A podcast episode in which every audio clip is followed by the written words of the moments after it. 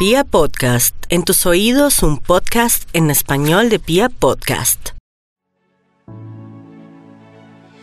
Si hay un delantero que ha marcado la historia del Chelsea, es el marfileño Didier Drogba.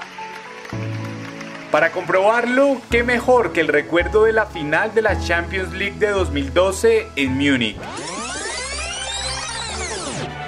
Esa noche frente al Bayern, Drogba marcó al minuto 88 el gol que llevaba el partido a la prórroga y en la tanda de penaltis anotó el tiro definitivo que consagró al equipo club como campeón de Europa. Su calidad futbolística era innegable. No por nada es considerado como uno de los mejores jugadores africanos de la historia. Sin embargo, aún con todo eso, el mayor logro de Didier Drogba, el elefante, trascendió las canchas de fútbol. En 2005, cuando Drogba despuntaba en su primera temporada con el Chelsea, la guerra civil en su país, Costa de Marfil, era cada vez más devastadora. Mientras los muertos iban en aumento, la selección marfileña de fútbol consiguió clasificar por primera vez un mundial, la Copa de Alemania 2006. Después del partido definitivo de la clasificación, Drogba, consciente de su poder, hizo lo que la mayoría de los futbolistas no suelen hacer, alzó la voz. Y esa voz fue escuchada. Esa voz unió un pueblo fragmentado. Esa voz, increíblemente, detuvo una guerra. Por eso, en el episodio de hoy, cuando el mundo rememora su llegada al Chelsea, nosotros recordamos el papel que tuvo Didier Drogba en la guerra civil de Costa de Marfil. Con ustedes, el elefante africano. Bienvenidos.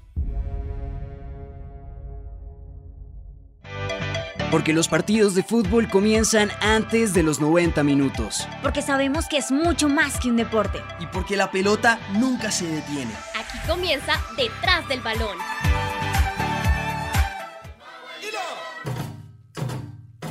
La historia de Costa de Marfil no dista mucho de la de varios países africanos. Después de declarar en 1960 su independencia de Francia, el país estuvo bajo el poder del líder Félix Houphouët Boigny hasta su fallecimiento en 1993. Desde entonces, los problemas económicos y sociales que venían de atrás comenzaron a relucir y el país cayó en una inestabilidad política considerable. El eterno dilema de los marfileños ha sido consolidar una identidad nacional, pues, además de la diversidad étnica, la división religiosa entre una mayoría cristiana del sur del país y la musulmana del norte ha dificultado la construcción de un discurso común. Por eso, ante la falta de unidad política, se desató en 2002 una guerra civil que enfrentó a las fuerzas del gobierno localizadas en el sur y a los rebeldes del norte. El conflicto terminaría formalmente en 2007.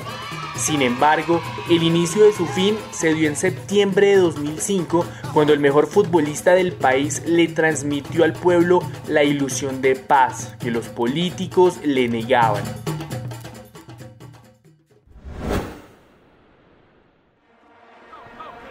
En octubre de 2005, la selección marfileña venció de visitante al equipo de Sudán por un marcador de 3 goles a 1. Con esa victoria, el equipo de los elefantes sellaría su primera clasificación a un mundial de fútbol. Por eso, dentro del camerino, las cámaras de la televisión nacional le transmitían a todo el país la efusividad que se vivía a 4.000 kilómetros de su territorio. Sin embargo, en medio del holgorio, la cara más visible de la selección, el delantero estrella Didier Drogba, decidió anotar su mejor gol, cuando rodeado de sus compañeros, decidió tomar el micrófono y hablarle a todo su pueblo. Marfileños y marfileñas, del norte y del sur, del centro y el oeste, ya vieron hoy que toda Costa de Marfil puede cohabitar, puede jugar en conjunto por el mismo objetivo, clasificar para el Mundial. Les habíamos prometido que esta fiesta iba a reunir al pueblo.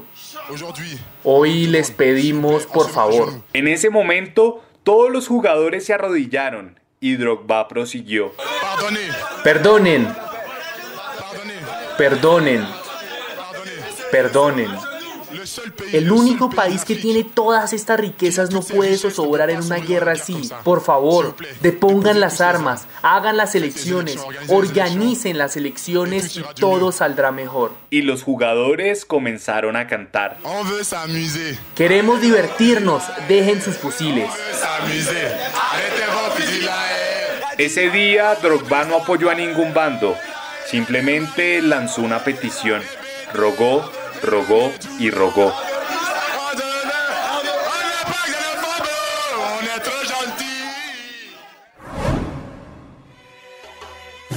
Al año siguiente, Drogba conseguiría el balón de oro africano y su primera decisión fue llevarlo a la ciudad de Bouaké, epicentro de la guerra y de aquellos rebeldes del norte. El día en que lo hizo realidad, la gente estallaba en clamor ante su presencia. Por eso, una vez más, Didi no se conformó y anunció que el año siguiente toda la selección de Costa de Marfil estaría disputando un partido en aquella zona, que curiosamente no veía fútbol desde hace más de 5 años. El 3 de junio de 2007, Costa de Marfil, unida, venció 5-0 a la selección de Madagascar. Ese día los hombres del gobierno y los rebeldes cantaron juntos el himno nacional, en el triunfo que un periódico local tituló como 5 goles para borrar 5 años de guerra. En los años siguientes, Drogba fue propuesto para integrar la Comisión de la Reconciliación del Conflicto en su país. De igual forma, sería nombrado por la Organización de Naciones Unidas como embajador de buena voluntad. Y la revista Time lo incluiría entre las 100 personas más influyentes del mundo. Igualmente, montaría su fundación centrada en proyectos de educación y salud para la gente de Costa de Marfil. Ah, y en estos momentos es un serio candidato a la presidencia de la Federación Nacional de Fútbol.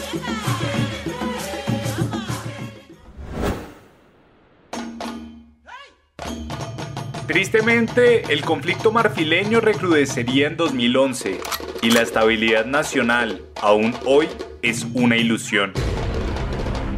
Sin embargo, la responsabilidad social de Drogba ha representado una causa nacional.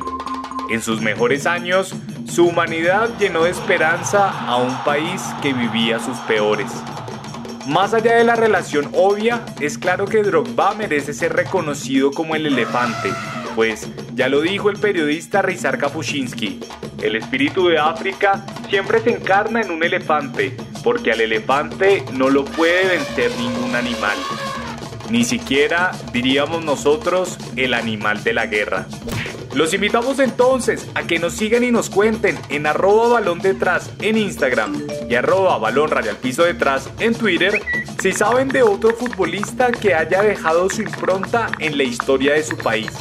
En ocho días, un nuevo capítulo de Detrás del Balón. El trasfondo del fútbol en un solo podcast.